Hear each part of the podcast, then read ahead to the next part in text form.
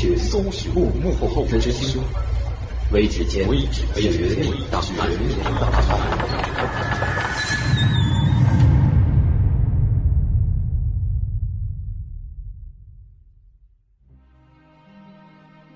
他们在正午和深夜时分出没，吸食人和动物的血。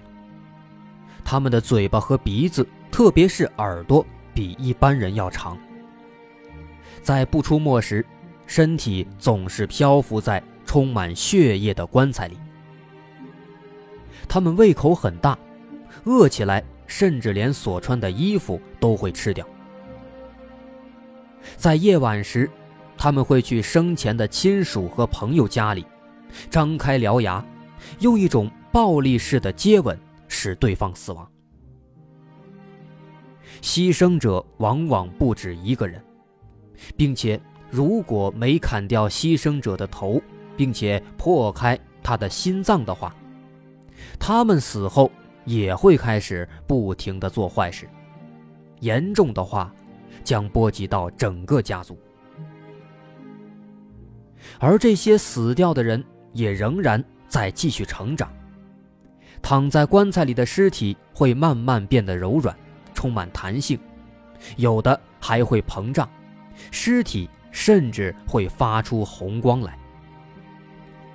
有一种专门制作特殊面包的师傅，他们用这种尸体所流出来的血，混合面粉制作出面包。吃了这个面包的人将不会再受到他们的纠缠。这是一六九四年所出版的《华丽商业杂志》中的一段描述。显然，这一段描述所写的就是吸血鬼。不过，在一六九四年，吸血鬼这个名词还没有出现。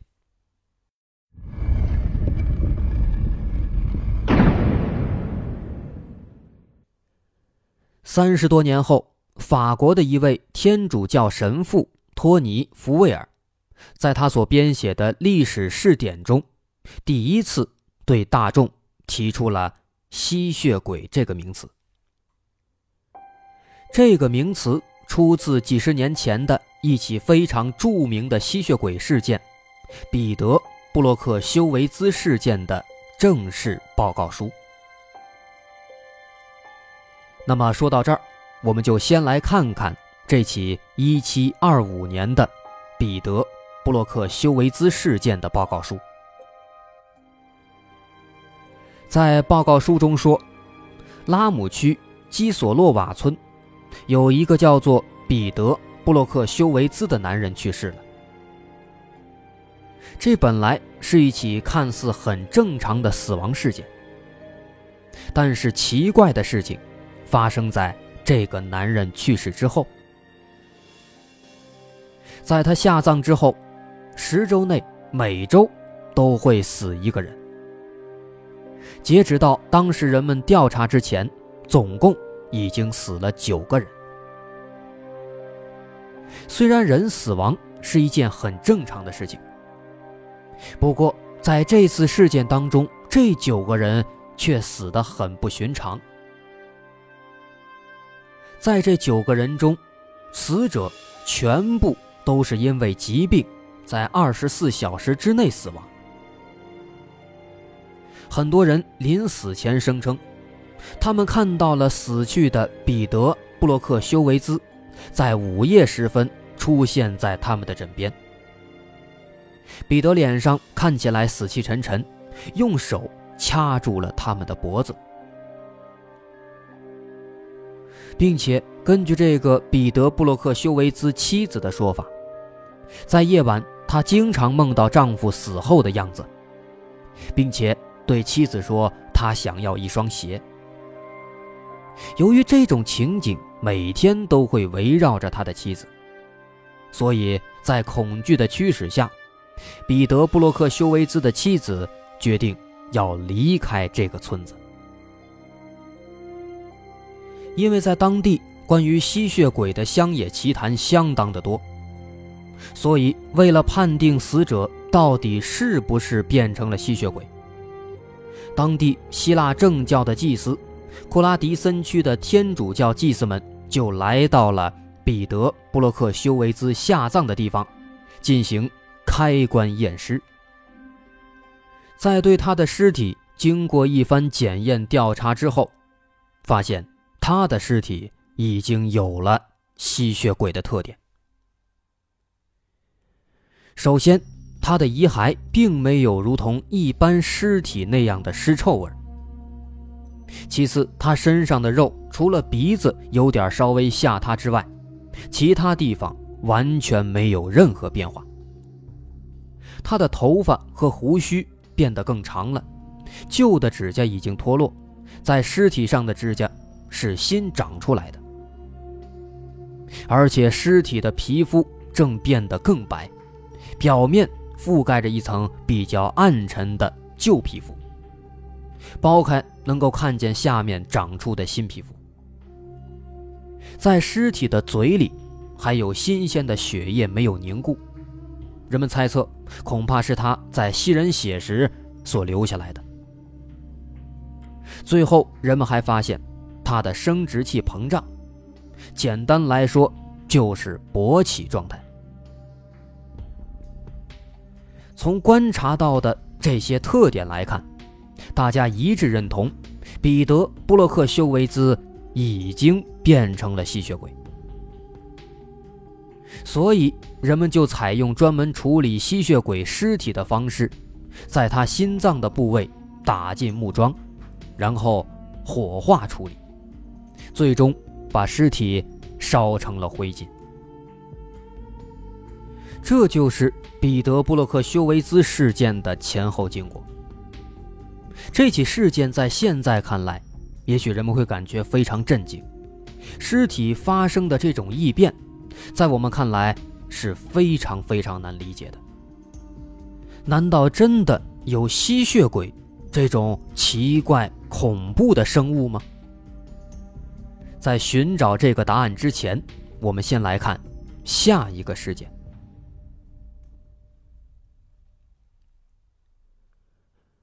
除了彼得·布洛克修维兹事件之外，另一起著名的吸血鬼事件也被托尼·福维尔编写在了他的历史试点当中。这起事件是发生在18世纪的阿尔诺尔德·巴温事件。这起事件跟彼得·布洛克修维兹事件并列为历史有名的吸血鬼事件，发生在1727。到一七二八年间，我们接下来要说的这个阿尔诺尔德·巴温事件，它之所以有名，是因为当时一位叫做约翰·布鲁耶格的医生，他所撰写的验尸报告不小心流出，而这个报告中详细的记载了吸血鬼的情况。当时，英语系的《伦敦日报》和法语系的《十岁》杂志都翻译了这份报告书。欧洲的知识分子们也争先恐后的埋头阅读，并且讨论这份报告。当时的奥地利皇帝卡尔四世也对这份报告给予了莫大关心。据说，就连法国的路易十五世都想再进一步的了解这起事件更详细的情况。那么，通过这个事件和我们刚刚说过的这个彼得·布洛克修维兹事件，就使得欧洲对于吸血鬼的关心程度达到了一个顶点。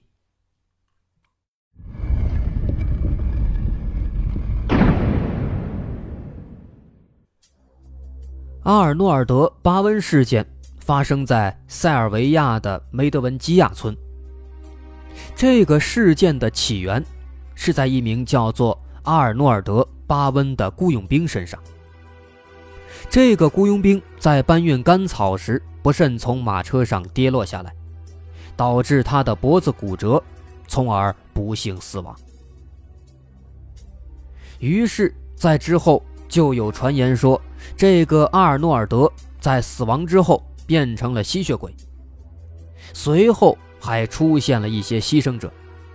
而这个消息也很快就惊动了当地的地方官员。于是，他们就把这个消息又上报给了上级。得知这个消息之后的地方最高司令部的将官们，认为这起事件应该立刻着手调查。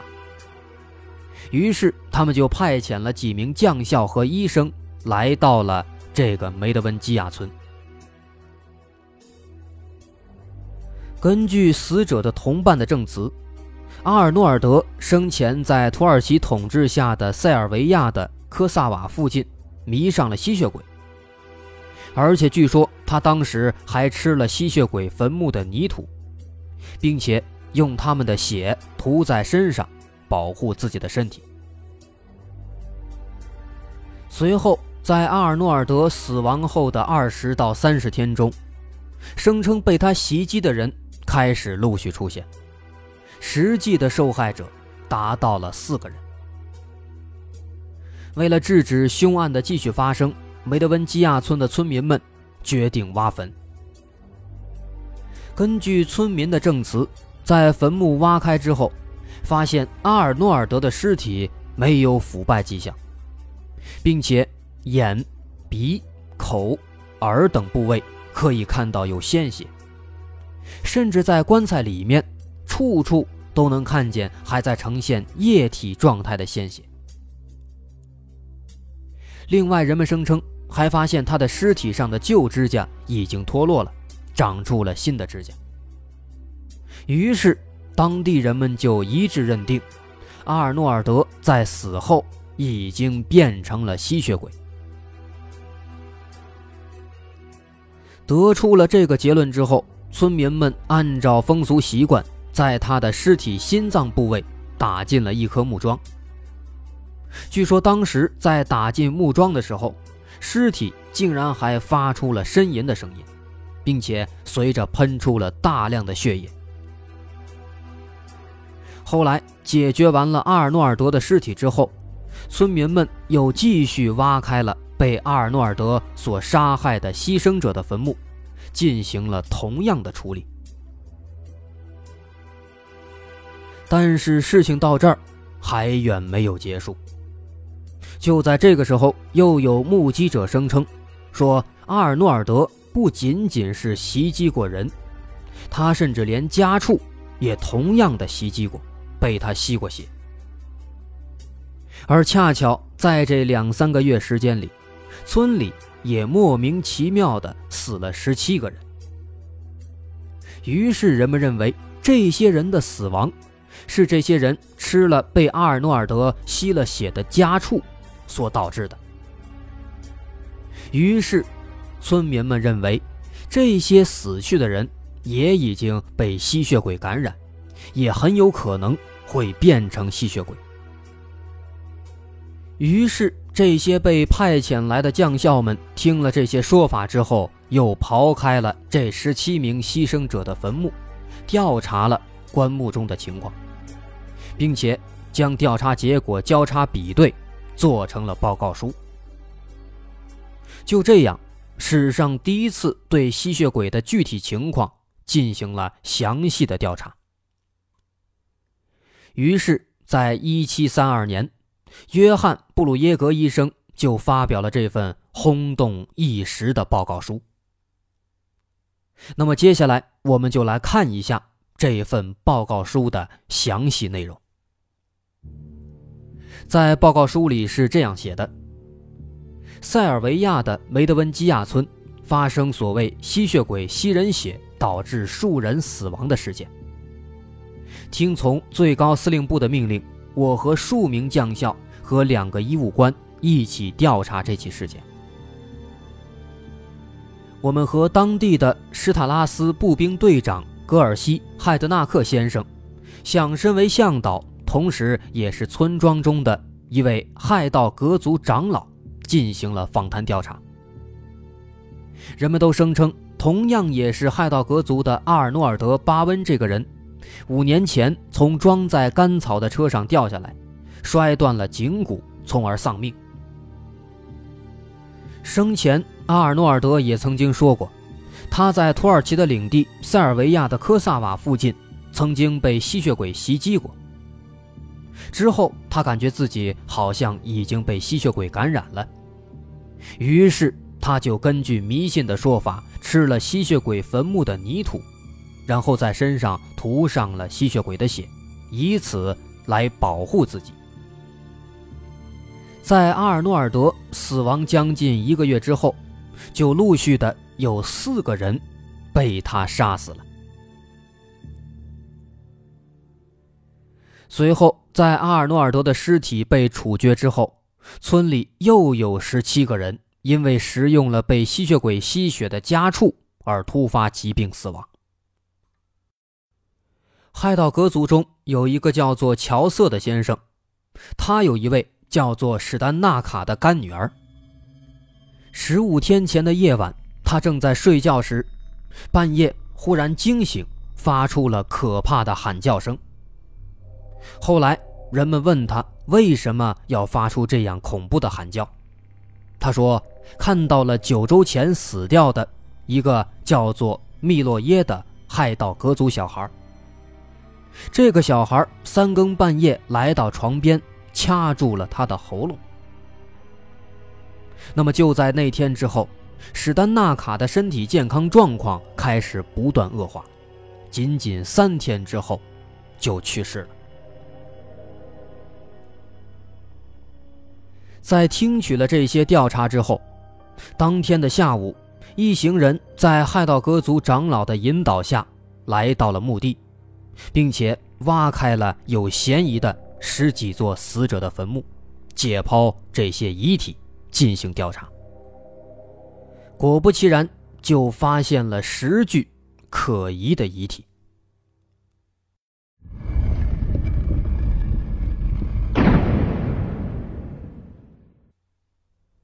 第一具遗体是名为施塔纳的二十岁女性。她在生病三天后，在两个月前生产时不幸死亡，而她生下的婴儿也在出生后不久就死亡了。据说施塔纳在生前曾经承认自己在身体上涂过吸血鬼的血。后来，她所生下的婴儿遗体。被草草埋葬，甚至最后尸体都被野狗吃了一半。不过，根据村民分析，这名女性本人和她的婴儿一同成为吸血鬼的可能性是很高的。而且，她的遗体外表上看起来也没有腐败，抛开遗体时可以明显的看到，在胸腔里大量的血管正在出血。胃壁的动脉和静脉内血液也没有凝固。除此之外，他的肺、肝脏、胃、脾脏、肠等内脏全部都还是跟活人一样，呈现健康状态。子宫膨胀引发激烈的炎症，胎盘和产乳排泄物在原本的位置呈现腐烂状态。手脚的皮肤和旧的指甲已经脱落。长出了新的指甲，和有光泽的新的皮肤。第二名死者是一名叫做米丽莎的六十岁女性，她在生了三个月的病之后不幸去世。解剖后，人们发现她的胸腔有大量的血，跟史塔纳一样，其他内脏是良好的。在一旁看解剖的海盗格族人们对他下葬后变得稍微发胖的身材感到十分吃惊，因为他们中的很多人从小就认识这名死者。不过，每个人也都证实他生前的身材是干瘦型的，而从坟中起出的这具遗体却呈现发福的微胖状态，这明显的是不符合常理的。第三座坟墓中，是一具出生后八天就死亡的婴儿，已经埋葬了超过九十天，他的身体也同样呈现吸血鬼症状。第四名死者是一位海盗格族的十六岁少年，他在生了三天病之后死亡，埋葬了已经超过九周。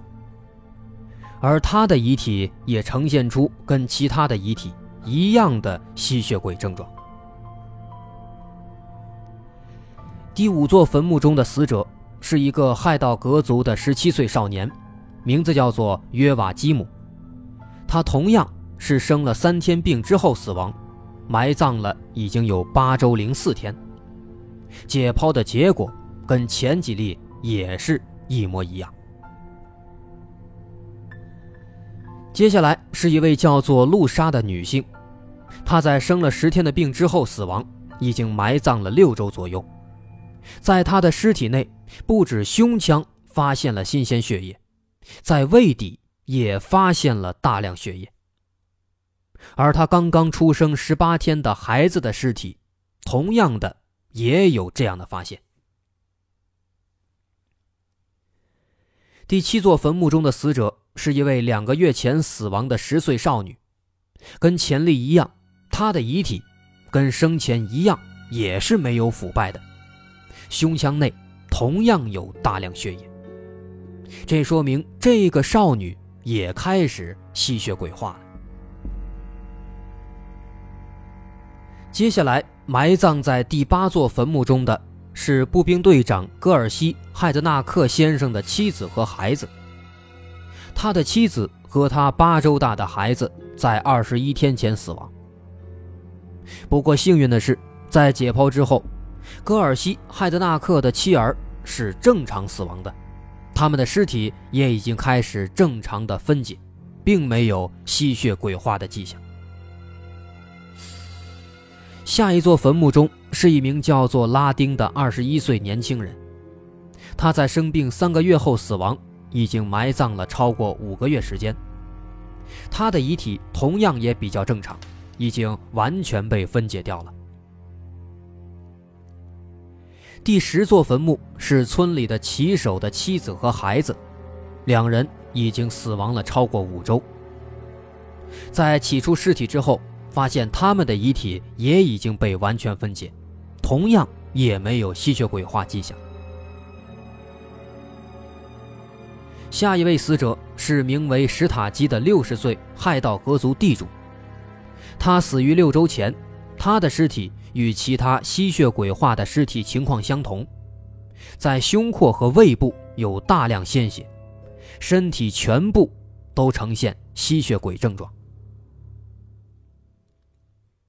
之后是二十五岁的亥道格族的米利斯，他跟史塔基一样，已经死亡六周，尸体。同样也呈现出吸血鬼症状。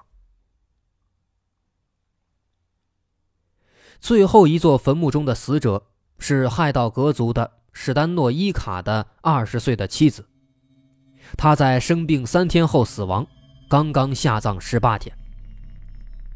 解剖后发现，他的遗体仍然有血色。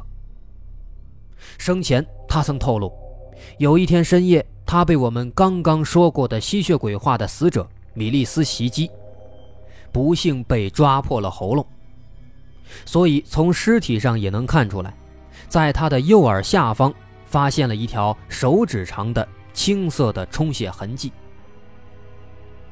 从坟墓取出遗体时，从他的鼻子里也流出了大量的鲜血。解剖的结果完全跟之前的案例一样。从胸腔到胃所，能看见明显的鲜血，内脏器官全部都是良好健康状态，身体全部的皮下组织以及手足的指甲跟活人完全一样，这也说明这个已经死去了十八天的可怜的女孩也已经吸血鬼化了。在对这十三座坟墓中的尸体全部进行验尸之后，已经确定吸血鬼化的尸体的头颅被砍下来，和剩下的身体一起火化，之后把灰烬撒进了摩拉比亚河。另一方面，那些已经腐烂的正常的遗体又被人们重新埋葬好，恢复了原来的样子。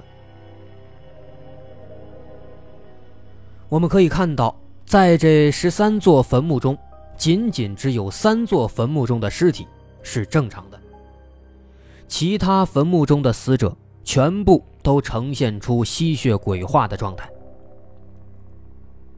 说到这儿，肯定很多人不相信，这吸血鬼明明就是传说中的生物，怎么可能真实存在呢？再者说，人的尸体埋到地底下。怎么可能几十天过去了都不带腐烂的呢？甚至还长出来了新的指甲和头发，这完全超出了我们的认知。如果说吸血鬼是一个我们还没有发现的新物种，那还说得过去；但是说人能变成吸血鬼，我觉得这还真的是有点悬。那么至于答案到底是什么，我们。下期揭晓。喜欢我们的节目，欢迎关注我们的微信公众号，在微信搜索“大碗说故事”的拼音就能找到，也可以加入我们的听众群：四六一二八四六六二。